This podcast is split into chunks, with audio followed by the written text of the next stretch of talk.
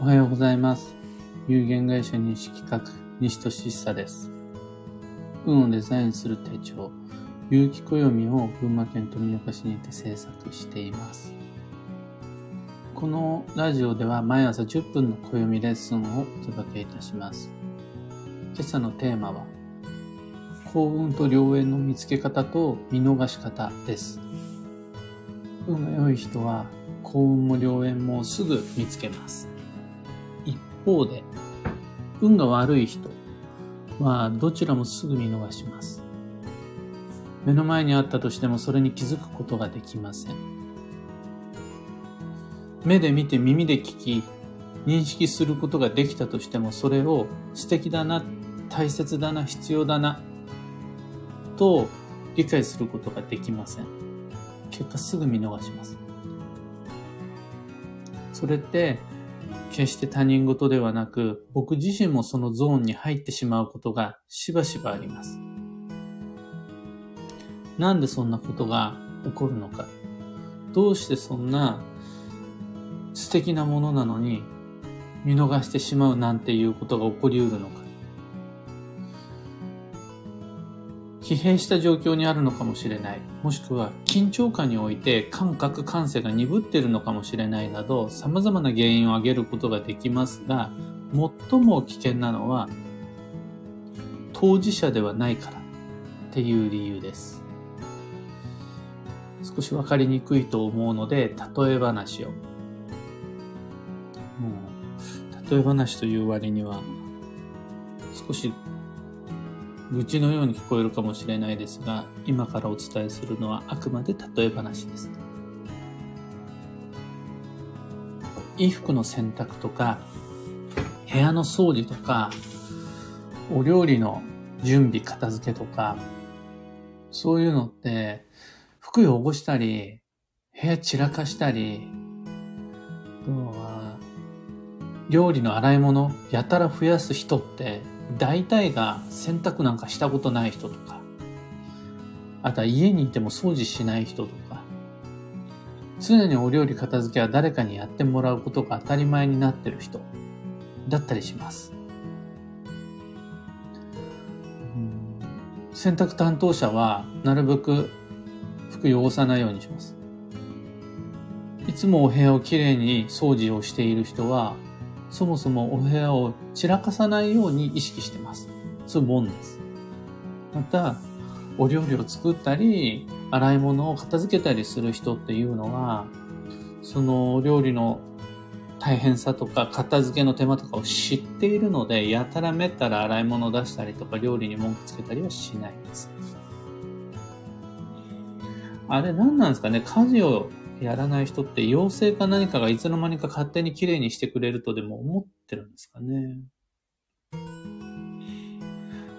あとは、あの、僕は土地柄周りに栗の木というか、まあ田舎なんであちこちの庭に栗が生え、生え、植わっていて、で、あれってもう本当に大量にいただくっていうことがしばしばあるんですが、栗って食べるのもそうなんですが、剥くのが結構大変なんですよね。親指が痛くなるぐらい一生懸命に剥く。ただ、一生懸命剥いた栗も、ただ食べるだけの人って一瞬で食べちゃうんですよね。なんならもうその後にもうないのみたいな。これちょっと剥き方が雑じゃないとか、この栗あんまり甘くないねとか言ったりするんですよね。剥かないやつは。でもまあ、何が言いたいかというと、家事をすることの大切さであるとか、栗を剥いた俺をもっと褒めろとか、そういうことではなくて、あとは家事をする女や男が素晴らしいとか、じゃなくて、家事の労力とありがたみ、栗を剥くことの大変さみたいなものをちゃんと理解することができる人が素晴らしいです。そういう人っていうのはそこに、あ、これってすごい丁寧だなとか、あ、これってすごいありがたいなみたいな評価を見つけます。一方、やらない人ほど過小評価します。過小評価どころか、その手間や暇が存在することすら忘れます。恩恵は確かに享受しているんだけれども、その価値に気づくことができない。それがすごく危険なことで、幸運と良縁の見逃し方に直結していきます。というのは、運の世界でもしばしばこういったことはあり得るからです。幸運と良縁に恵まれる人が運が良いのではなく、今ある手持ちのカードや今現在目の前に起こっていることの中から幸運と良縁を見つけられる人が運が良いっていうだけの話で、その証拠に運が悪い人っていうのは、今日にはやたらめったら注目して向いてもらった栗にも文句をつけるくせに、基地にはなかなか目がいかないです。それ誰が向いたと思ってんのっていうところには目がいってないわけです。たとえ良い運と良い縁を持っていたとしても、その価値に気づき評価することができない状態にいます。だから、たとえ持っていても、目の前で起こっていても、私は持ってない、目の前で起こってない、自分ばかり損、みんなずるい、などの誤解さえ起こり得ます。またそういう自分が悪運と良縁を呼び込んでしまうという悪循環っていうのもあるんですよね。そりゃそうだ。一生懸命人が掃除してくれたところっていうのを汚す自分であれば、ふざけんなよ、バカっていうふうに周りから思われてしまうことも十分あり得るわけです。自覚がないままに人間関係が乱れていき、仕事、計画、願望の進行が停滞していき、自分もそれでフラストレーションが溜まって、より今日にばっかり目がいっちゃって、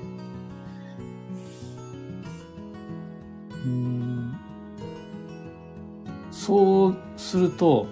運が良い人のところにばっかり幸運と良縁がますます集まってきます。そして、運が悪い人の人生は泣きっ面に蜂のバッドサイクル、悪運のシナリオになっていきます。でそうすると、運の悪い人っていうのは不公平だとか、なんで自分ばかり、どうして私の気持ち分かってくれないの？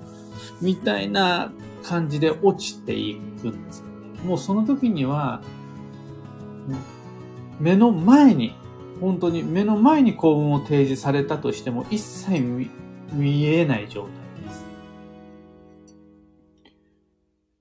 で、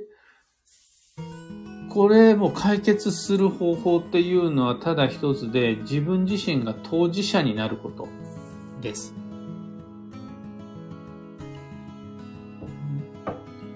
自分が掃除をして自分が栗を剥き、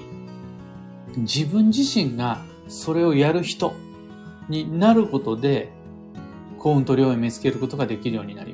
ます。決してあの、家事をしろ、栗を剥けっていう今回のお話ではないんです。当事者になること。そうしないと見つからないよっていうお話。それって例えば、配慮が欲しいならば、自分自身が配慮をする人になる。協力を望むなら協力をする。栗を食べたいなら自分で向け。これで当事者になれます。配慮の価値を正当に理解し、協力に気づきやすくなります。もう二度と、なんだこの栗の剥き方、下手くそだなって騒がなくなります。それをするために、実は僕は暦を開くんですが、どういうことかっていうと、うん、家事もして、仕事もして、交際もして、勉強もして、栗も剥いて、庭の草むしりもして、子育てもして、両親の介護もしてっていうふうに、全部のことに関する当事者になるっていうのは、現実的に無理があります。お金と時間と労力、体力、気力が限られている中で、それを全てに対してアンテナを張り、全部の当事者になるっていうのはなかなか難しいことです。ただ、今年は交際を意識しようとか、今月は玄関をきれいにしようとか、今日に関しては、とにかく目の前の与えられた役割を一生懸命頑張ろうとかっていうふうに、様々な方向、チャンネルに対して、ちちゃんと等等間隔、定期サイクルで運を投資していくっていうことは可能になります。そうすることで、例えば1年かけて、10年かけて、その中で全ての、時間をかければ全ての当事者になることっていうのは可能です。10年間の中で家事をしたり、10年間の中で仕事頑張る年がポンポンポンってあったりっていうサイクルを作ることができると、長、今日だけじゃなくて、流れの中であらゆるもの、全方位360度に対する当事者になれて、どんなとこから球が飛んできたとしても、10年間の中で一通り見逃さないで手に入れることができるようになる。っていうのが、暦を用いた幸運の見つけ方と、もう一つ逆にある、当事者にならないことによる幸運と良縁の見逃し方ということになります。今朝のお話はそんなところです。一つだけお知らせにお付き合いください。毎年5月5日から有機暦先行予約限定セットのご注文受付が始まります。2023年度の暦を送料無料、発売日より10日以上早く特別価格にてお届けいたします。有機暦は9月9日以降値上げが決定しました。昨日の会議で。もうこれは4月1日からの紙印刷印刷代を問わず一律15%の価格上昇とか、製本運送、倉庫代なども、